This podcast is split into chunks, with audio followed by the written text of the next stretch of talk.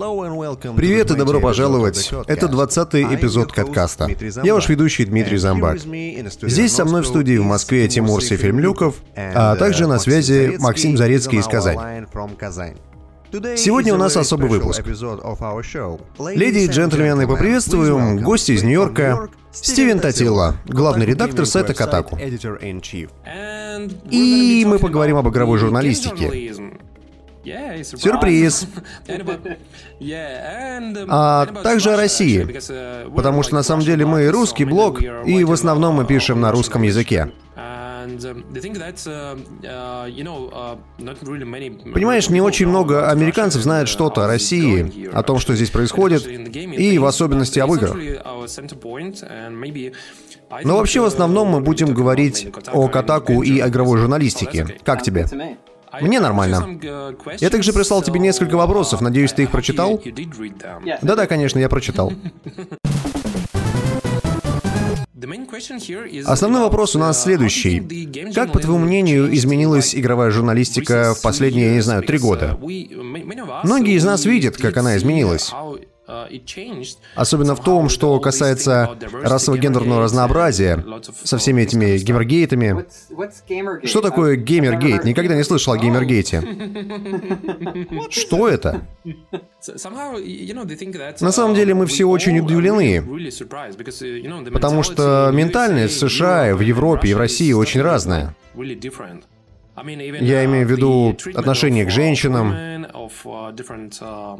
к разным расовым группам, ну и остальным позициям совершенно по-другому все в России.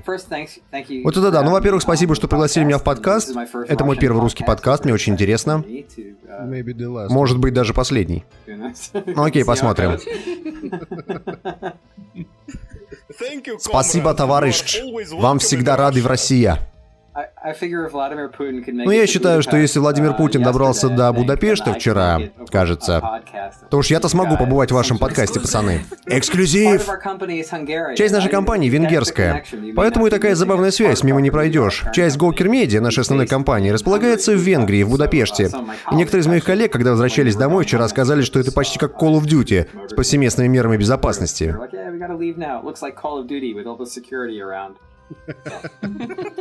Uh, ну и насчет э, игровой журналистики. Я освещаю ее уже 10 лет. Делал это для журналов США вроде Newsweek, для uh, телеканалов, например, MTV News. Хотя это было в основном для их сайта. И с 2009 года, уже 5 лет, а, почти 6 лет, я работал в Катаку, часть Gawker Media. Я был зам главреда несколько лет, а с января 2012 стал главным редактором. Ну и мы довольно крупный сайт, как вы знаете. Да, мы что-то такое слышали, знаем кое-что. У нас несколько миллионов читателей. Кажется, 7 миллионов ежемесячно только в США. И около 14 миллионов уникальных по всему миру каждый месяц. Так что нас читает, конечно, много народу, что, конечно, льстит. Это, конечно, заставляет тебя быть более честным, ответственным за свои поступки. Я считаю, что в таких случаях есть что-то типа самокоррекции, когда твое издание в деле много лет. Когда ты изучаешь, что твоим читателям интересно. Иногда ты их подталкиваешь в определенном направлении, которое они не особо-то хотели или о котором они не просили но которое ты считаешь необходимым. Это баланс дать-взять. Что я видел в течение многих лет, так это переход от освещения игр в качестве продуктов. То есть, когда ты читаешь обзор, и он по большей части выглядит как обзор машины где тебе расскажут, каковы ходовые качества, какие у нее детали, как она выглядит. И я считаю, что в последнее время мы видим все больше ревью, которые все еще частично напоминают те обзоры, но уже читаются как обзоры предметов искусства. Что я чувствую по этому поводу? Какой в этом посыл? Это одно из изменений, которые я заметил в последние годы. Всего пять лет назад в США почти все обзоры были такими. Графика, звук, геймплей. Теперь все немного поменялось. Да, именно так. У нас тоже есть некоторые сдвиги в этом направлении. Было время в России, когда игры были уделом богатых людей. Это было развлечение богатых людей. Где-то лет 20 назад, даже 10 лет назад, наверное. Но сейчас консольный гейминг, ПК-гейминг и мобильные игры. Теперь все для всех. И из-за того, что игры становятся массовыми, люди все более избирательные в выборе игр, а рынок становится все больше. Из-за более крупного рынка у людей появляется все больше спрос на хорошие игры. В итоге ситуация отчасти схожая с рейтингом фильма, игры, машины или, скажем, нового телевизора. Если хочешь купить новый телевизор, ты прочитаешь кучу обзоров, сформируешь собственное мнение и идешь покупать новый телевизор. И это похоже на ситуацию с играми. Ты знаешь, игровые обзоры в России на самом деле эволюционируют в обратную сторону. О, нет. В ранних 90-х, а также ранних нулевых, Российская игровая пресса описывала игры как раз в качестве предметов искусства. Использовали нестандартные подходы в написании обзоров, а сейчас они что-то, ну ты знаешь, типа набора галочек. Графика окей, геймплей окей. И вот это нормально, и то тут присутствует. 5 из 10. И таков спрос сейчас, потому что на дворе лютует финансовый кризис, который делает игры, я не знаю, более ценными, что ли. Да, тогда понятно. Потому что 60 баксов теперь — это 4000 рублей, что сейчас очень и очень много для большинства семей, включая меня. Это довольно крупная сумма в регионах России. Я ведь живу не в Москве, я живу в Казани. Это не очень далеко от Москвы, но все равно не центральная часть России. Это вполне понятно. Игры здесь, в США, даже учитывая, что экономика у нас получше, довольно дорогие. Особенно те игры, в которые я или вы по большей части любим играть. Например, Assassin's Creed. Может быть, не последний, но вам же нравится Assassin's Creed, Call of Duty, Uncharted. А эти игры довольно дорогие для людей. Это не то, что мы называем импульсной покупкой, когда вы видите стойку на кассе, берете игру и даже не думаете, брать или не брать. Поэтому, по большей части, люди копят деньги как до того момента, пока игра не выйдет. Поэтому я уважаю, что людям нужен этот список галочек. Они торопятся, им не хочется читать ванильный рассказ о том, насколько игра красивая и какие эмоции заставляет испытывать. Думаю, то, что мы видим, особенно в англоязычной игровой прессе, которую я читаю, это более разнообразный подход к освещению игр. Потому что ты не думаешь об игре так же, как о телевизоре или машине. Конечно. Тебя заботят, как телевизор выглядит вместе с твоей мебелью, уродливый ли он. Но по большей части тебе важно, чтобы он работал, чтобы картинка была хорошей. А что касается игры, мне кажется, тут немного больше. Ну и еще один момент насчет игровой журналистики — это репортажи. Потому что я не считаю, что обзоры — это основная часть журналистики. Критика — это все-таки немного другое, а вот новостная журналистика в целом стала, наверное, лучше. Ей еще предстоит длительный путь. В течение очень длительного времени новости в игровой индустрии были все-таки пресс-релизами, которые компания хотела видеть в медиа, а игровая пресса с готовностью эти релизы переписывала. Но таким образом не получить крутые репортажи, которые бы подстегивали компании с помощью выведения в свет информации, которую эти компании не хотели бы делать публичной. Но читателям нужно знать, например, как компания управляется с контролем качества, или когда кто-то нанимает разработчиков, а потом кидает их, ну и так далее. Я всегда считал это очень важным. Но это требует намного больше труда от репортеров, и эти истории сложнее раздобыть. Я думаю, это и есть э, ключевая составляющая. Если игровая пресса — это всего лишь рупор, а маркетинговое крыло издателя, то тогда игровая пресса не нужна. Можно просто почитать э, блог Ubisoft, PlayStation или что-то в этом роде. Я видел некоторых игровых репортеров, принявших вызов, а также некоторых, которые ждала неудача. Поэтому в целом в игровой журналистике периодически происходит что-то типа смуты, потому что у некоторых просто нет тех качеств, которые необходимы для того, что они хотят делать.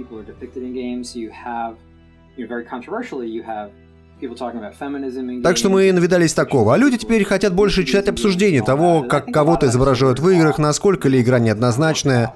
Люди говорят о семьях в играх, как изображают представителей разных этнических групп, вот это все.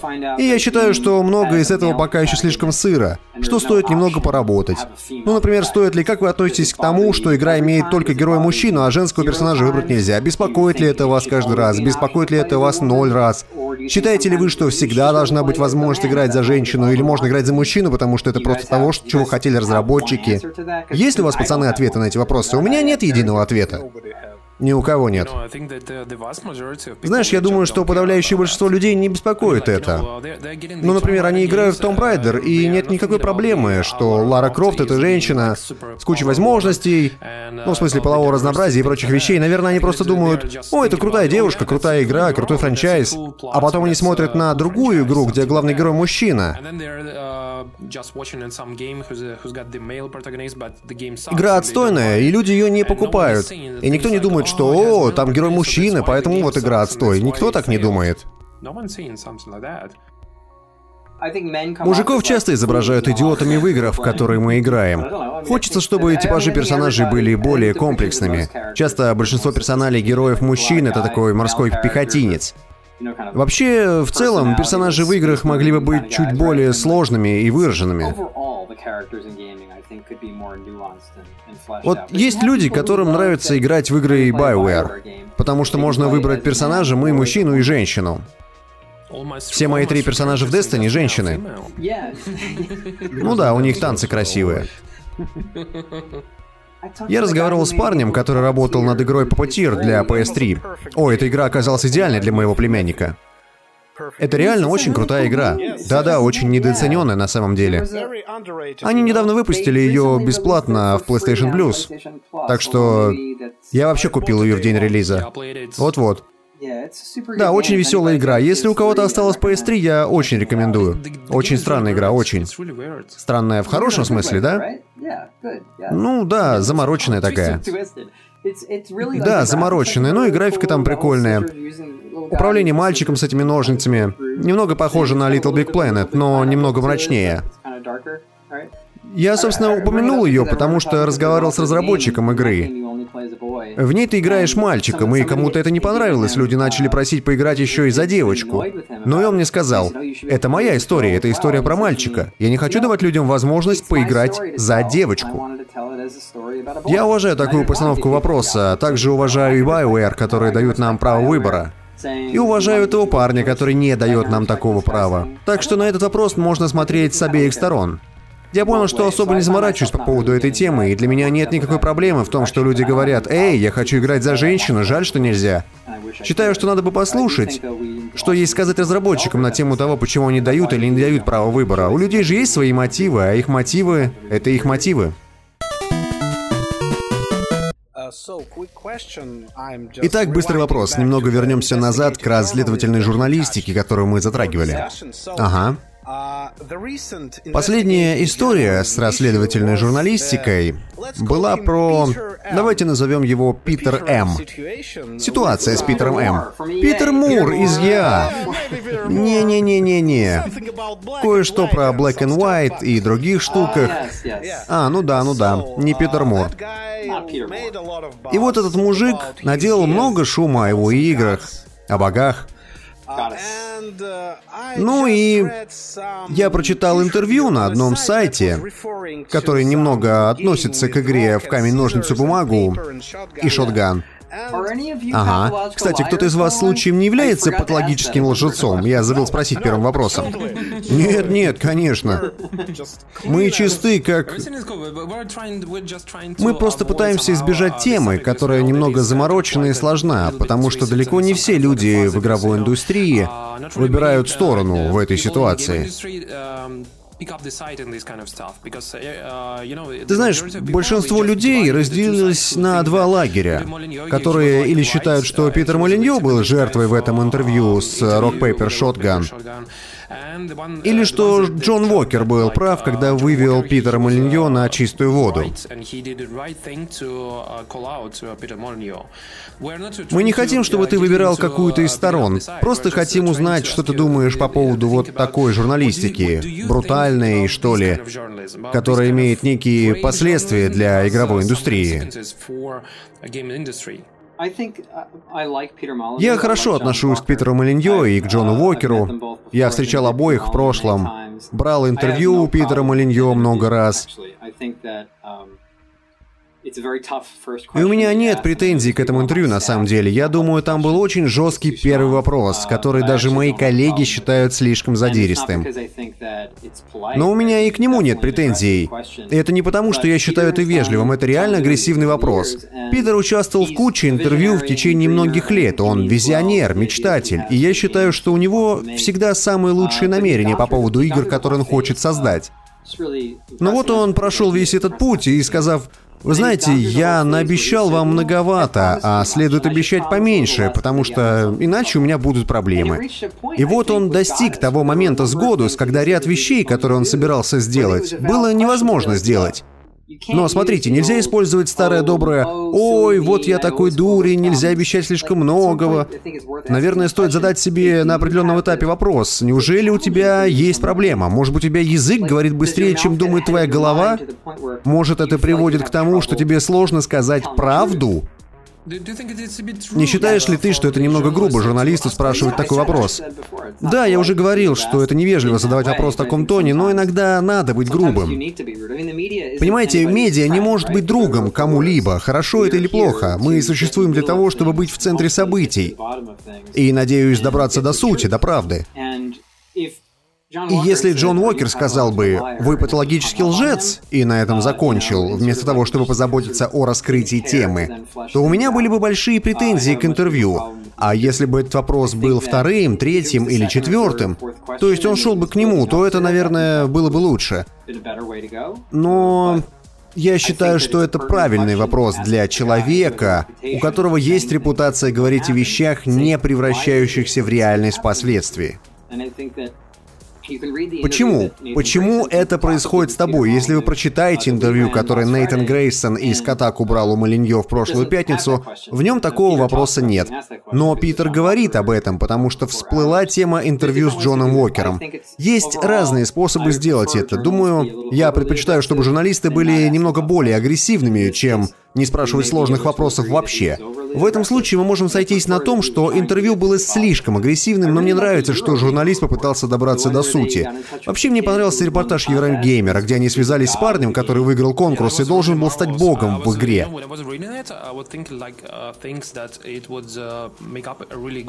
Да, оно было отличным. Когда я читал его, то подумал, что вышла бы отличная короткометражка. Если бы самой худшей проблемой в игровой журналистике было бы то, что игровые журналисты слишком агрессивны в интервью, то я считаю, что у нас особо и не было бы остальных проблем вовсе. Хорошо, что они пытаются докопаться до правды о том, что происходит с разработчиками. Я считаю, что Питер сделал все правильно в интервью, пытаясь объяснить свою точку зрения. Я прочел это интервью, и у меня появилось примерное видение того, э, кто же на самом деле Питер Молиньо. А, я верю, что это человек, у которого действительно самые лучшие намерения, который пытается создать прекрасные игры. И что он постоянно утыкается в некие преграды, которые соответствуют его амбициям, которые он пытается преодолеть. На вопрос остается открытым, самым ли ответственным образом он подходит к этому. Это грустно наблюдать, но такое у меня складывается мнение, что когда я читаю наши собственные материалы по этому поводу, а также то, что пишут остальные, меня очень удивило, насколько большие проблемы у него были с такими вещами, как составление и оценка бюджета для игры. И я понимаю, что разработка игр — это не самая простая штука, но он настоящий ветеран, поэтому было очень странно читать, как будто он как-то выдумывает какие-то вещи прямо на лету. Типа, как будто он новичок, хотя он явно не новичок. У меня есть небольшой вопрос. Отойдем от темы немного. Um, знаешь, некоторые не любят Катаку в интернете за то, что иногда вы публикуете материалы, которые не у каждого um, журналиста хватит смелости опубликовать. Я вот даже вспомнил ситуацию, случившуюся несколько лет назад, когда вы слили информацию про Modern Warfare 3. Это на самом деле была очень мощная история с точки зрения журналистики. Это всего лишь слив. Но на самом деле у многих СМИ не хватило бы духу сделать такое. Из-за их отношений с издателем и других обстоятельств. А, вам хватило? Так вот, э, каково твое мнение о том, стоит ли быть настолько смелыми?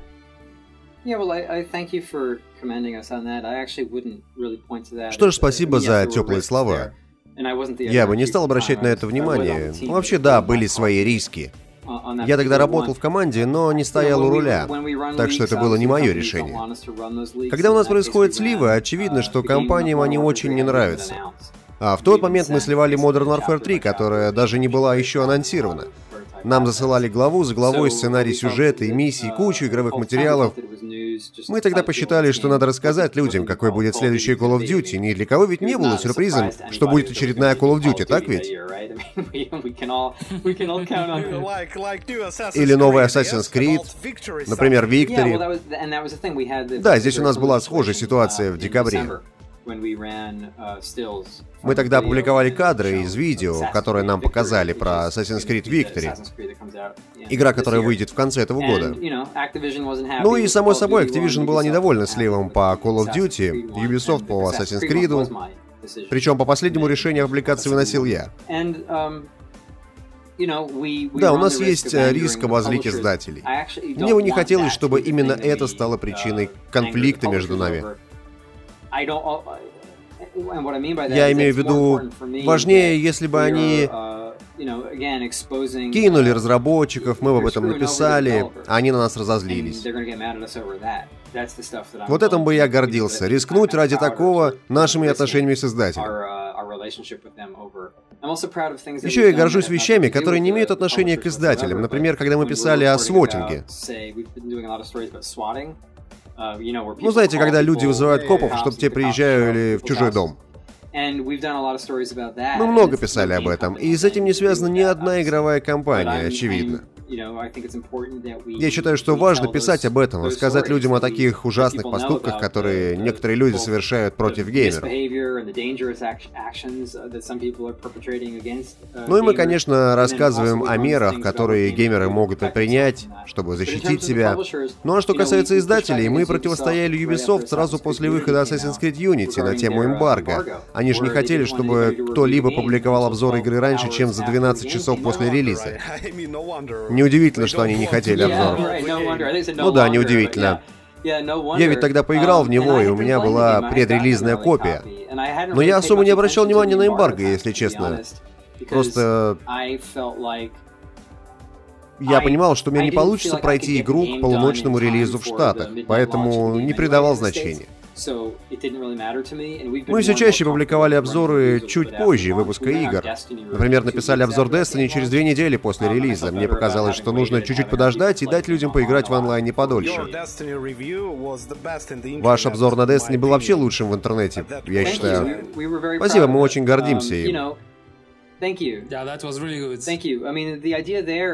Идея очевидна.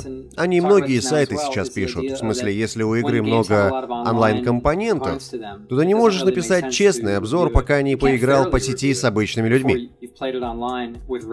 Многие годы издатели прикладывали усилия по проведению специальных сессий.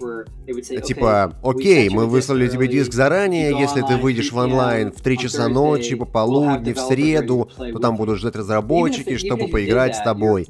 И даже если ты это сделаешь, кажется, будто тебя водят за нос. Ведь ты не получаешь реальных ощущений, как когда ты играешь с обычными людьми, которые, как и ты, изучают игру примерно с той же скоростью, что и ты. Короче, немного нечестно это, поэтому я жду, чтобы игра немного побыла в свободном доступе. Что касается Assassin's Creed Unity, мой обзор все равно был бы готов не раньше утра дня релиза. Но затем я осознал, какой фиговой была игра, и что я не могу сказать читателям в минуту, когда игра появилась в магазинах.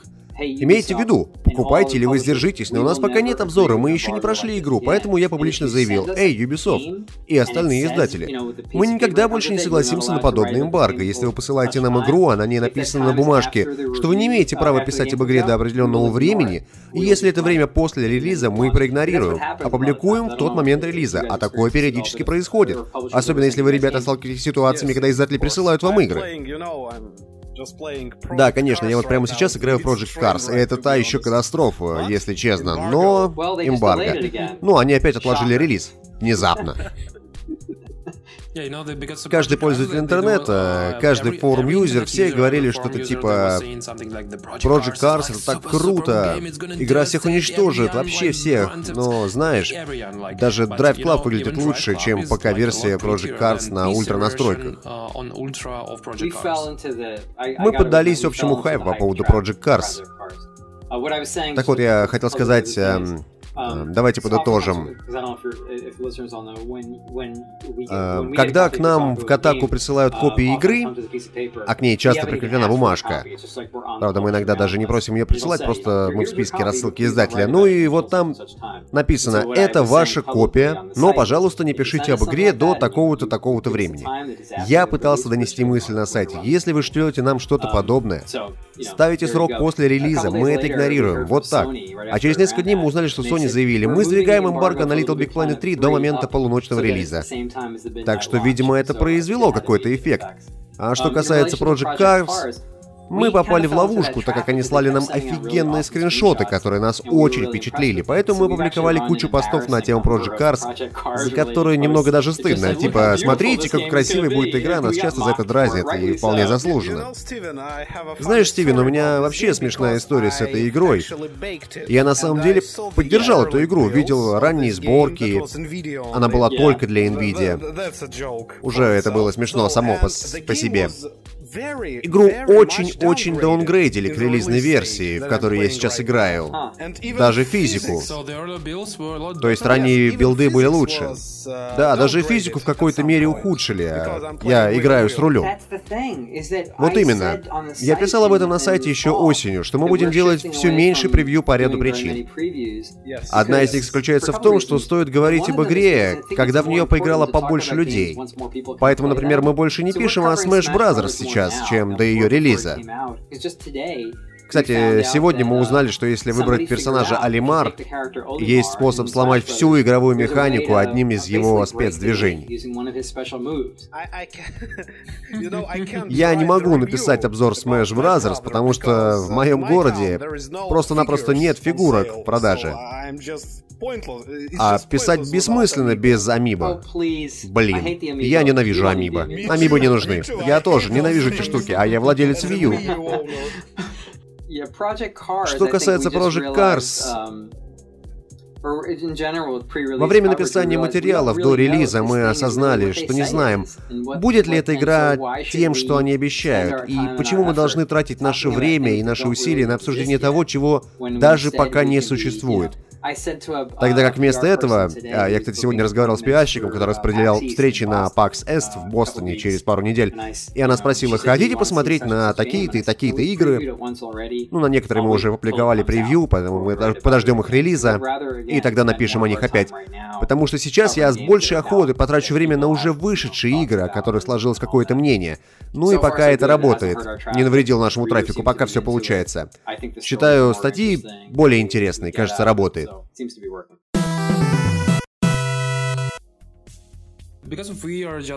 Так как мы затронули все эти темы, связанные с обзорами, то я хочу перейти к следующему вопросу о необычной системе оценки, которая есть у вас в Катаку, а также к той, которую ввели в Еврогеймере. Они убрали свою систему оценок для игр. Но вы были первыми, кто сделал это. Что ты думаешь uh, об этом тренде? Uh, Люди критикуют меня, когда я участвую в подкастах, особенно в гостях у какого-нибудь Total Biscuit. Он настоящий политик, он никогда не дает точного ответа. На самом деле я понимаю обе стороны в споре об оценках. У нас их нет, хотя некоторые люди считают, что они есть. Мы никогда не отказывались от них, потому что у нас и не было цифровых оценок в обзорах игр. Мы пишем обзоры уже 4 или 5 лет где-то. И у нас никогда не было каких-либо оценок в них. Когда я возглавил сайт, то понял, что наши обзоры довольно длинные. В целом, жанр игровых обзоров, они требуют довольно много времени на понимание, что же именно автор думает об игре. Поэтому многие люди сразу перескакивают к оценке. Типа, у меня нет времени читать твои 3000 офигенных слов об этой игре, я просто хочу узнать, понравилась ли тебе игра, просто скажи мне. Так что оценка иногда единственная возможность узнать это. Мне ее покупать или нет. Поэтому в наших обзорах на Катаку есть в самом конце такая рамочка, в которой написано, стоит ли играть в это. Мы не стали писать, стоит ли покупать, потому что не знаем, сколько у тебя денег. Кто мы такие, чтобы говорить это? Ты можешь быть богат, а может быть вообще без копейки. Мы этого не знаем. Фраза «стоит ли играть в это» устанавливает довольно низкий порог, потому что большинство игр, про которые мы пишем, по нашему мнению, хотя бы чуть-чуть заслуживают внимания. Итак, стоит ли играть в это? Да, нет, пока не время. В последнем случае это когда могут выйти патчи, которые сделают игру чуть лучше, а наше мнение переменится на «да», а может и на «нет». Ну и несколько пунктов, что нам нравится, что не нравится, и как долго мы провели за игрой, о чем. Э, я думаю, никто особо не пишет обзор. Мы посчитали, что люди хотят знать, играл ли ты 10 часов, 20 часов, 3 часа, пробовал ли мультиплеер, так что у нас есть специальный раздел, посвященный этому.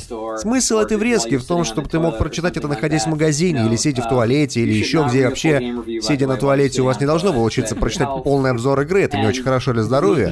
Но люди могут прочитать у нас краткую характеристику, если им нужен полный обзор. Есть, и у них и такая возможность. Хорошо, что Еврогеймер убрал оценки. Наверное, если они посчитали, люди не читают сами обзоры и сразу смотрят на игру игру. Как считаешь, нужно ли идти еще дальше и убрать вообще всю эту финальную врезку? Убрать весь текст? Нет, только бокс. Только бокс. Но убрать весь текст хорошая идея, кстати, стоит о ней задуматься. Я скорее уберу весь текст, чем уберу эту врезку в конце, потому что я уважаю время моих читателей. Многие из наших читателей торопятся, им нужна краткая характеристика, для этого и нужна эта рамочка в конце, чтобы показать людям, что мы думаем об игре. Были ли у тебя сомнения по поводу того, что вы не попадете в Metacritic? Ведь издатели сейчас молятся на Metacritic, у них даже есть бонусы разработчикам, которые достигнут определенной оценки на Metacritic. Одна из тех вещей, о которой я говорил, что мы гордимся в плане расследовательной журналистики. Мы проводили расследование по поводу бонусов за очки Метакритика, о том, как одна студия упустила многомиллионный бонус из-за одного очка на Метакритике. Это случилось почти что из одного обзора. Вообще нет ничего прям такого уж ужасного в усреднении обзорных оценок. Это же для удобства людей, у которых мало времени. На много вопросов вызывает список изданий и критерий отбора, которые использует Metacritic. Немного странно то, что кого они включают, а кого не включают в плане изданий с оценками а также их система развесовки очков. Для нас никогда не было этой проблемы в плане трафика. Я знаю, что многие сайты прям-таки рассчитывают на трафик от ссылки на метакритики. Очевидно, что в случае с Еврогеймером это не имеет никакого значения. Для больших сайтов все немного проще. Polygon все еще использует оценки в обзорах и Giantbomb, и IGN. А я думаю, что они вполне отдают себе отчет в том, что именно хотят их читатели. Но в ситуации с Еврогеймером мне понравилось, что даже убрав оценки, они оставили итоговый абзац на видном месте в обзоре, где четко сообщают в одном предложении, что они думают об игре. И опять же, это нужно для тех людей, у кого нет времени. Люди не должны скроллить до конца твоего обзора, чтобы понять, понравилась тебе игра или нет. Тебе нужно уметь правильно подать это. Я советую своим редакторам. Просто напиши в первом предложении, понравилась ли тебе игра. Люди не должны прокручивать весь твой обзор. Расскажи им, это не должен быть детективный роман, где ты узнаешь все в самом конце. Расскажи людям, им будет интересно дочитать, если они уважают тебя в качестве критика.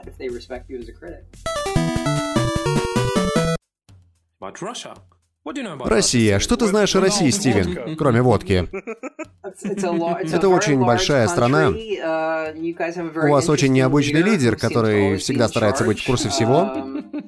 Мы стараемся не затрагивать вопросы политики, потому что в России политика затрагивает тебя.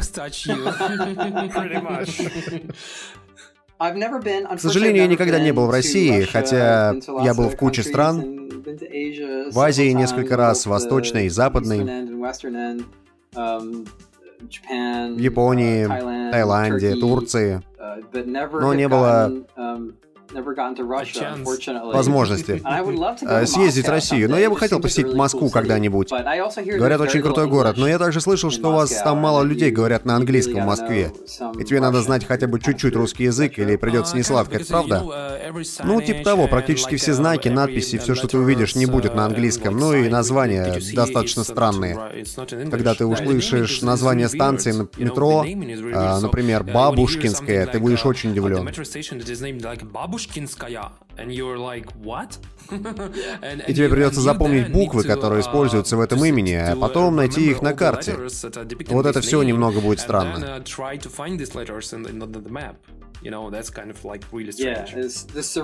Да, кириллический алфавит, который вы там используете. Но минутка рекламы. Ты всегда можешь приехать в Казань. Казань очень красив... Очень красивый русский город. Он был полностью локализован после спортивной универсиады. А также я знаю несколько очень хороших тут ресторанов и очень классные места с хорошими видами. Казань, я уже там. Ну да. Знаешь, Казань считается третьим по значению городом в России после Москвы и Санкт-Петербурга. Что-то типа третьей столицы. Довольно развитый город. А вот насчет рынка игр в России, он немного странный. Только в последние годы рынок консолей более-менее встал на ноги в России. Если помнишь, я писал статью для тебя про пиратство в России. Да. Это было несколько лет назад.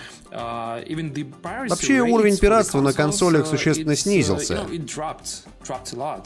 Uh, uh, Но это случилось из-за того, что uh, консоли и консольные игры стали чуть более доступными. Ну и потому что пока гейминг стал намного более доступным для российских игроков. Потому что в Steam у нас цены в России намного ниже, чем в любой другой части мира.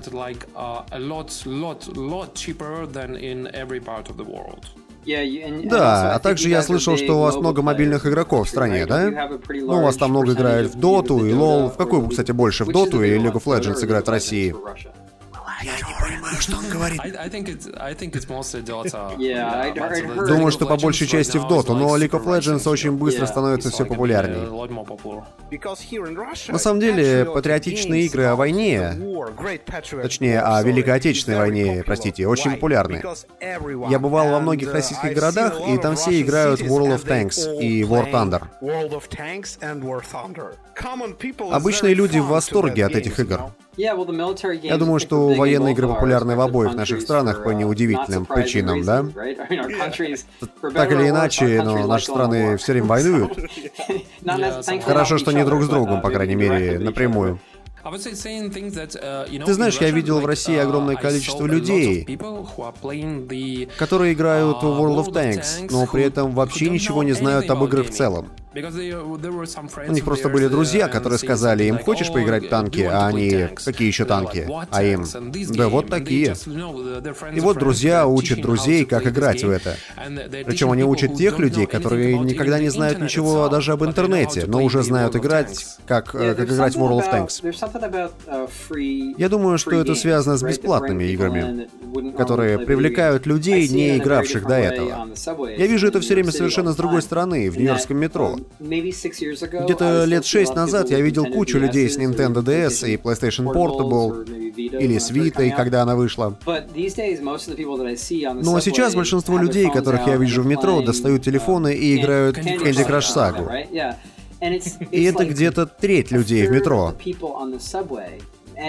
А в Нью-Йоркском метро ездят молодые, старые, черные, белые, азиаты, латины. Э, все, о ком только можно подумать, ездят на метро. Это как такой котел нью-йоркского общества, богатые и бедные, все ездят на метро, потому что никто не водит машину. И куча людей всех этих типов достает свои телефоны и играют в простые, дешевые, бесплатные или однодолларовые телефонные игры. И большинство этих людей, ясно просто по их виду, хотя я могу ошибаться, большинство из них не будет играть дома на консоли или компьютере, и уж тем более не станут покупать игру за 60 баксов или 4000 рублей, как ты сказал. Они просто будут играть в бесплатную игру, потому что она простая, друзья им сказали, что она клевая, и они играют, чтобы немного отвлечься. И World of Tanks, конечно, немного другое, но, например, а, League of Legends, она так популярна, потому что она бесплатна, понимаете? Людям это нравится. Им даже не нужно играть другие игры. Бесплатные игры очень популярны. Вот на днях Nintendo выпустила бесплатную игру Pokemon. Одна из моих коллег рассказывала мне про нее. Очень странно, я сражалась с каким-то супер покемоном, или как там их зовут, проиграла, а игра говорит, хочешь заплатить, чтобы попытаться еще раз? И это очень странный путь, по которому идут бесплатные игры. Я думаю, это сильно изменит то, как мы играем во многие игры. Хорошо это или плохо, к сожалению. Итак, возвращаясь к России. Тетрис. Не-не-не-не-не, не о Тетрисе. Не-не, ну вы спрашивали, что я знаю о России. Я бы хотел вас всех поблагодарить за Тетрис. Это одна из лучших игр, когда-либо создана. И это все благодаря вашей стране. Так, игры, которые создали в России. Я хотел спросить, какие игры, созданные в России, ты знаешь? Например, Корсары, Алоды. Ну, кроме Тетриса. Ну, прежде всего, я не знаю, почему ты так неуважительно относишься к Тетрису. Тетрис — прекрасная игра. Ну, знаешь, Тетрис был сделан одним человеком. Это, по сути, стереотип. Ирландец всегда пьян. Да, Америка — это Макдональдс, русская игровая индустрия — это Тетрис, что-то типа того. Я помню одну игру, которую сделали в России, она называлась Time Shift, и ее выпустили на Xbox 360. Знаешь, ты наверняка играл в Master Chief Collection. Ну, многие пытались. Одиночная кампания в игре была сделана в Санкт-Петербурге на самом деле. Какая студия делала ее? Saber Interactive. Saber Interactive. Это русская студия. Разве у них нет офиса в Нью-Джерси? Да, есть, но практически все разработчики располагаются в России, в Санкт-Петербурге. Я знаю многих из них лично. Окей. Многие люди пытались поиграть в Master Chief Collection, но она э, немного забагованная. Но я не обвиняю Россию в этом, я не обвиняю русских. Да, совсем чуть-чуть. Я только что посмотрел Википедии про игры, которые создали в России. И тут сказано, что Кадроу была сделана в России. Да, в Санкт-Петербурге. Septolab э, российская студия? Да, именно так. Ну вот тогда я играл в русскую игру в прошлую пятницу, потому что у них вышла новая игра на телефонах, которая называется Король воров. Король воров, да. Довольно неплохая. Да, вполне неплохая. Я не очень люблю такой тип игр. Вы играли в Clash of Clans? Да, нет. Uh, э, нет. Так, два нет, одно да. А она довольно похожа тоже асинхронный мультиплеер. Я обустраиваю свою базу, а когда я не играю, ты можешь ее атаковать. И если я построил базу хорошо, то ты проигрываешь, а я что-то получаю от тебя. Но если ты разрушил мою базу, то что-то получил от меня. И когда я опять э, залогинюсь, я узнаю результат. И вот когда я играю, то стараюсь построить все более крутую базу, а в Короле воров я пытаюсь построить, ну, что-то типа сайт-скроллинг платформера. Я пытаюсь построить крутое подземелье, в котором тебе будет очень сложно захватить сундук с сокровищами, где будет очень много ловушек. А тебе нужно апгрейдить ловушки. Ну да, и когда ты не играешь, кто-то может заглянуть к тебе и украсть твои сокровища. Вообще, это просто одна из бесплатных игр, она тебе нравится, пока не останавливается и не просит подождать или заплатить. Но знаешь, механика в этой игре не такая уж и жестокая. Я играл с месяц назад э, в новую мобильную игру от GameLoft. Brothers in Arms. И проблема в том, что эта игра э, вершина эволюции FTP гейминга на годы вперед. Вершина всех таких игр. Ты должен платить вообще за все. Нужно ждать всего. Я сидел в офисе GameLoft и думал, вы что, издеваетесь? Ребят, я должен ждать всего в игре. А эта игра, Король воров, не, не все так плохо. Она чуть честнее к тебе. Но возвращаясь к российскому игровому рынку, он стал чуть лучше. У нас даже был Комик-кон в прошлом году. И это был официальный Комик-кон в Москве. И он даже получился довольно неплохим и успешным. Но в России люди не ожидали, что всем вот будет вот так интересен Комик-кон. Куча косплея, стенды Star Wars, эксклюзивные трейлеры, ну и прочие крутые штуки. Было клево. А DC и Marvel популярны в России? Сейчас да. Комикс-индустрия еще довольно молода здесь. У нас есть куча комиксов, у нас тут э, есть коллекция Panini про Марвел. Это довольно доступный способ купить лучшие комиксы здесь. У нас есть очень крутые книги DC в очень хороших изданиях, но в совершенно мизерном количестве. Watchmen, V for Vendetta и остальные культовые комиксы. Ну и насколько я помню, у нас есть собственные комиксы, собственная комикс-индустрия, но она очень молода. И, если честно, довольно дерьмовая. Из-за фильмов, из-за фильмов DC и Marvel. Да, именно так, в этом дело. Никто не ожидал этого еще несколько лет назад. Я считаю, что фильмы Марвел продвигают их же комиксы очень и очень хорошо. Многие люди пытаются больше погрузиться в эти истории, ведь у них разные истории в разных сериях. И людям это очень нравится. А еще здесь очень популярна манга. И популярна без всякого влияния. Я не знаю почему, но люди в России просто обожают японские комиксы. Да, у нас был бум в США несколько лет назад, когда все читали мангу. Когда несколько издателей появились из ниоткуда, мощно занялись этим бизнесом, а потом быстро прогорели. Кстати, King's Bounty есть в списке. И я слышал, что это хорошая игра, хотя никогда не играл. И есть вроде как тысячи игр King's Bounty. Должен ли я поиграть в них? Да, конечно. Это все на самом деле аддоны. Настоящие King's Bounty сделали очень крутые русские разработчики, которые создали игру а, «Космические рейнджеры», которая является культовой здесь, в России. Она просто хорошая, с хорошей графикой, с хорошей музыкой и просто хорошая. Даже сейчас, попробуй как-нибудь. Это в чем-то похоже по ощущениям, как если бы ты сейчас поиграл в Fallout 2. А, знаешь, когда играешь в иконы ретро-гейминга, ну так вот, King's Bounty как раз одна из таких.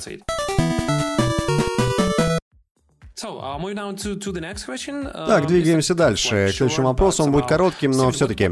Стивен, какие игры ты больше всего ждешь в 2015 um, Ну, я вырос на играх Nintendo, так что мне интересно, что они там сделают с Зельдой на Wii U, um, с новой Fire Emblem, которую они анонсировали.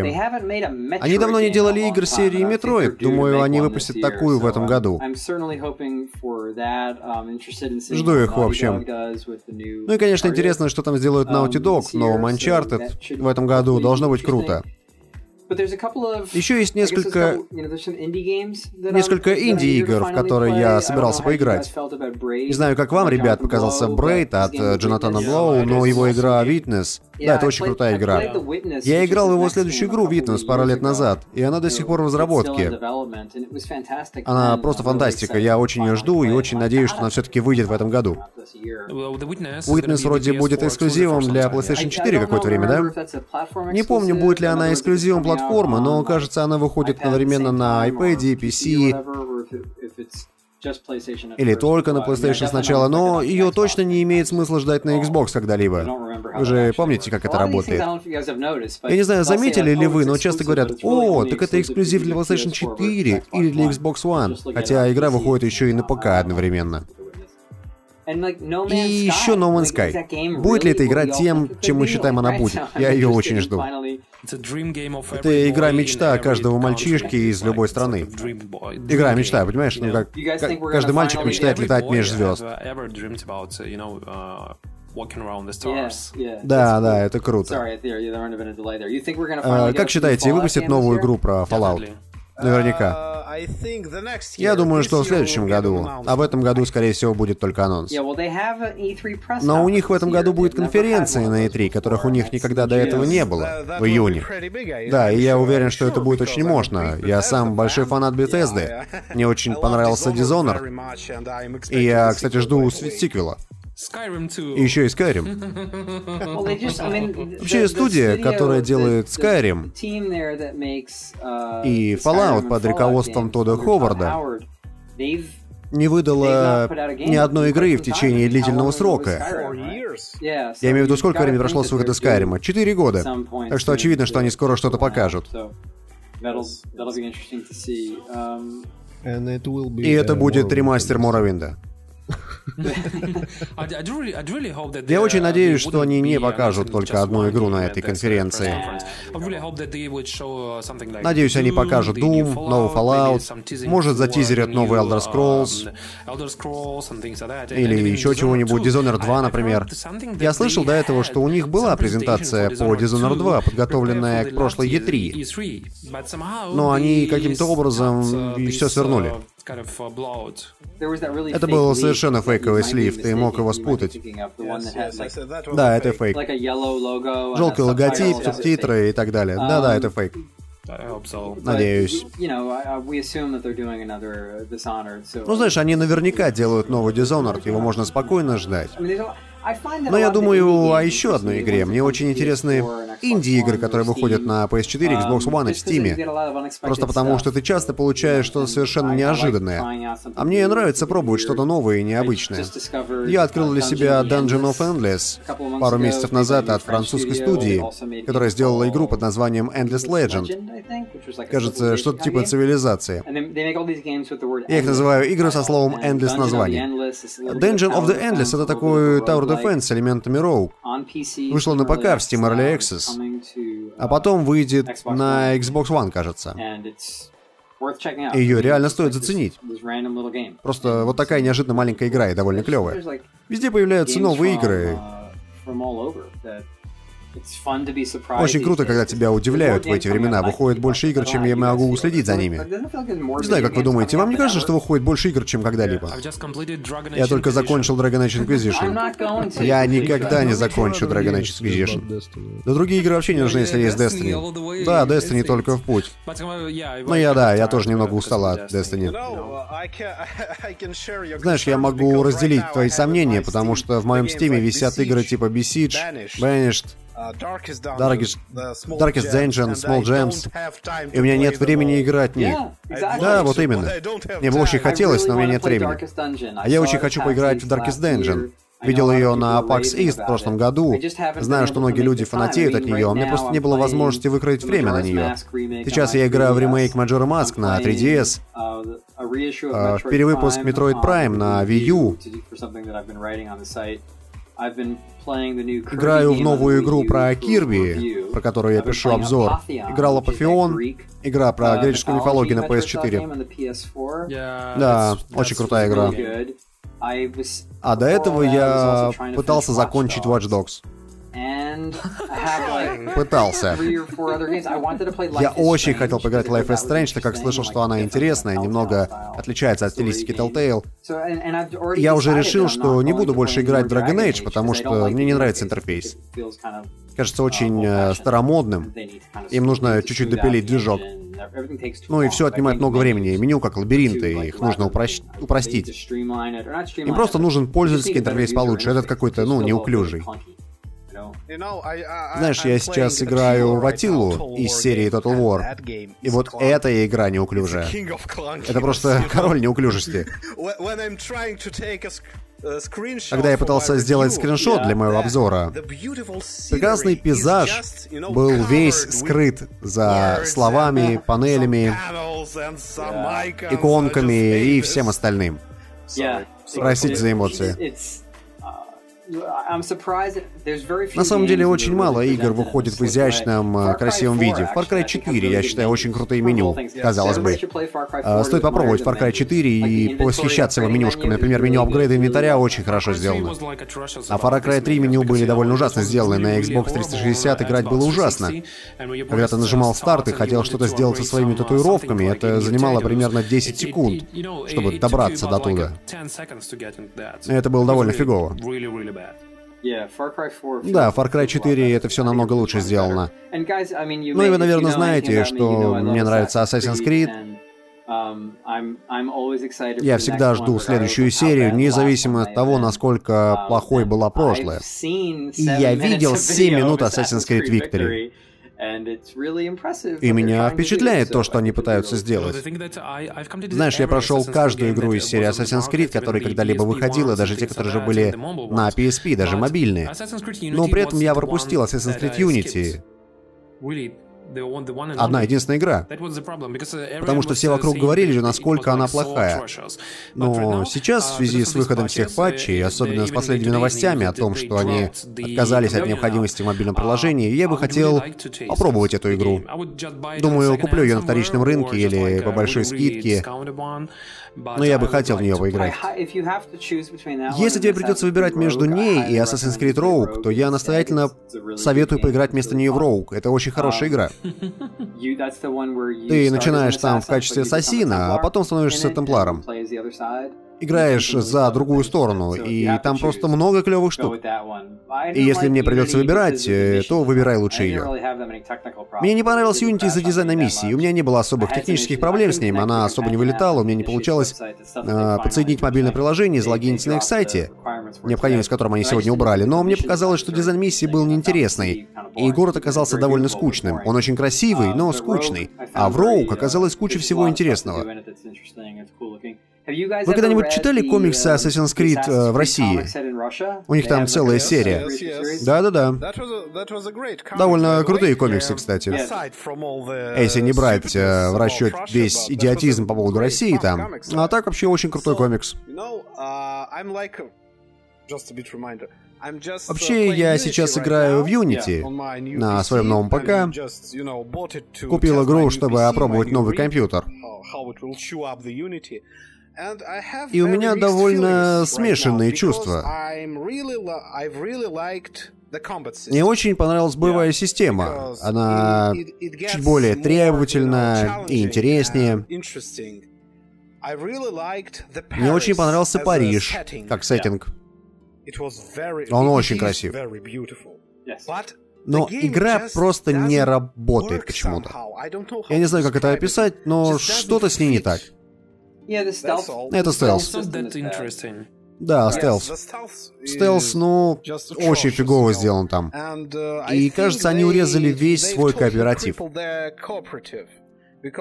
Мы попытались немного поиграть в кооп с другом, и это было ужасно, если честно.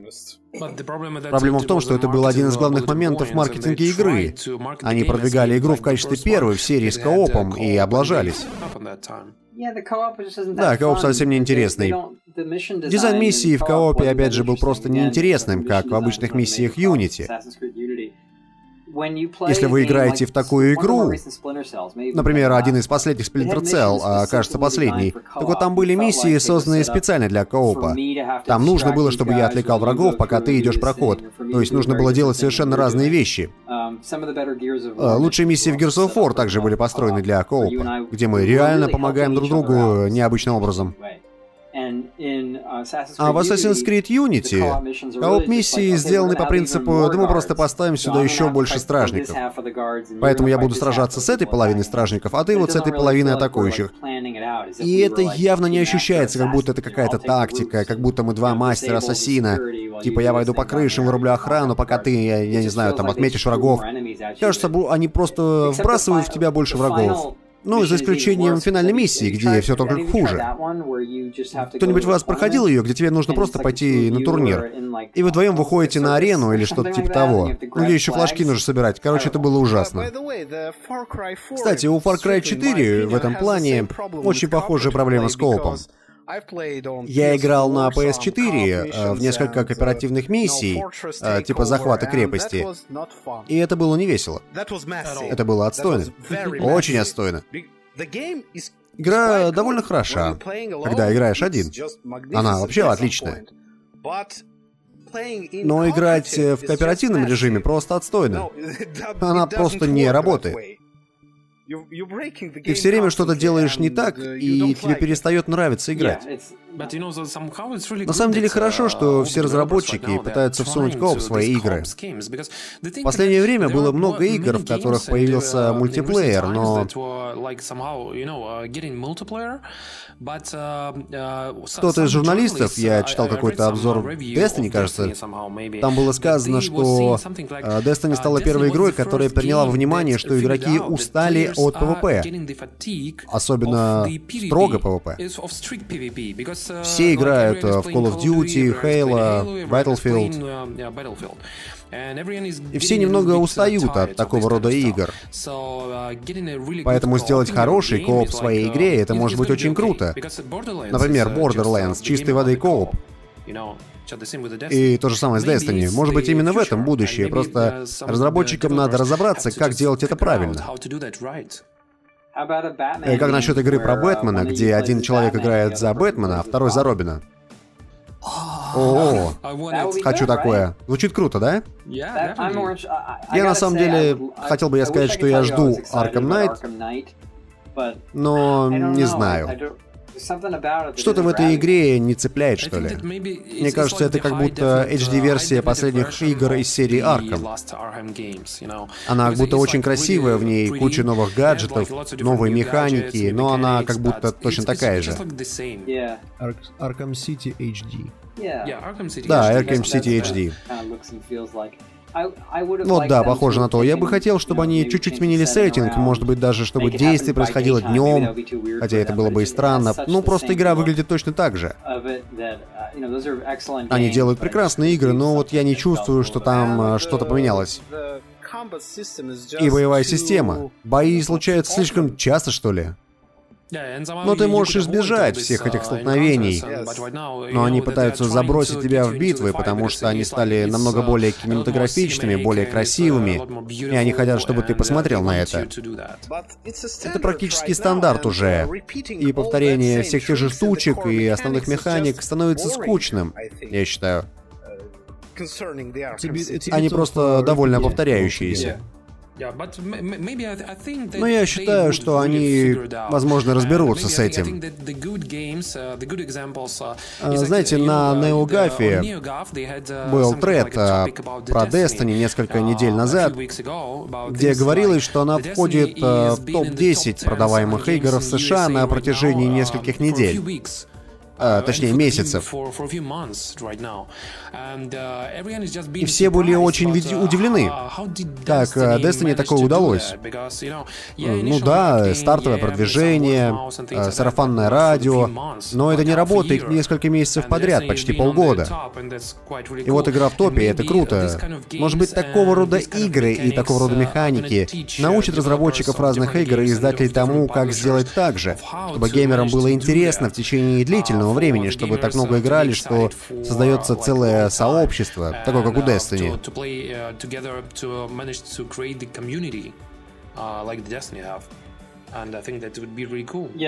Да, это было бы круто. И если посмотришь, это как раз то, что Ubisoft пытается сделать, когда добавляет кооп в Assassin's Creed. И вот у нас уже есть игра, которая продвигает мобильный телефон, но она не имеет нормального дизайна кооп миссий. И ты думаешь, эй, ребят, вы могли бы потратить ваши усилия более эффективно и сделать игру лучше. Я возлагаю большие надежды на Division. Да. Я думаю, это большой шанс для Ubisoft сыграть в эту игру, потому что Division во многом похожа на Destiny сейчас. У нас есть uh, знакомый, который является одним из разработчиков Division. Он поделился немного информацией про игру, и мы думаем, что да, она похожа на Destiny, это будет очень крутая игра, но даже сейчас из-за ошибок менеджмента есть вероятность, что с игрой могут произойти не самые лучшие обстоятельства. Схожие с теми, что произошли с Watch Dogs, Assassin's Creed Unity и остальными проектами. Так что наши ожидания не такие уж высокие, чем когда игра была впервые показана. Но я очень надеюсь, что Ubisoft не будет Ubisoft из 2014 года, а будет двигаться в сторону Ubisoft образца 2012 года. Я тоже на это надеюсь. У них есть потенциал. Мне, например, очень понравилась Assassin's Creed Rogue, которая вышла в ноябре. Пока они выпускали фиговый Assassin's Creed, они также выпустили и отличный одновременно. И еще Grow Home, она классная. Игра появилась вообще из ниоткуда. Просто появилась в Steam за несколько баксов. Я считаю, что Ubisoft может быть классной опять. Окей, okay, Стивен, было очень приятно, что ты выбрался к нам. Огромное спасибо тебе, что ты уделил нам время. Спасибо, да. Мне очень приятно, вы хорошие ведущие. И Тим, прости, что согласования заняли 6 месяцев. Это отняло столько времени, но мы в итоге смогли. И, кстати, мы извиняемся за наш английский, он ужасный. Ваш английский отличный и сильно лучше, чем мой русский. Скажи что-нибудь. Нет. Uh, Короче, спасибо большое за все. Мы позднее пришлем тебе ссылку и очень uh, надеемся, что тебе удастся добраться до России. Uh, да, конечно. Ну и вы обязательно услышите об этом первыми, потому что мне точно понадобятся люди, которые все покажут, независимо от того, в какой город я посещу. Я уверен, что вы дадите ценные советы. Спасибо, на связи, и продолжайте в том же духе.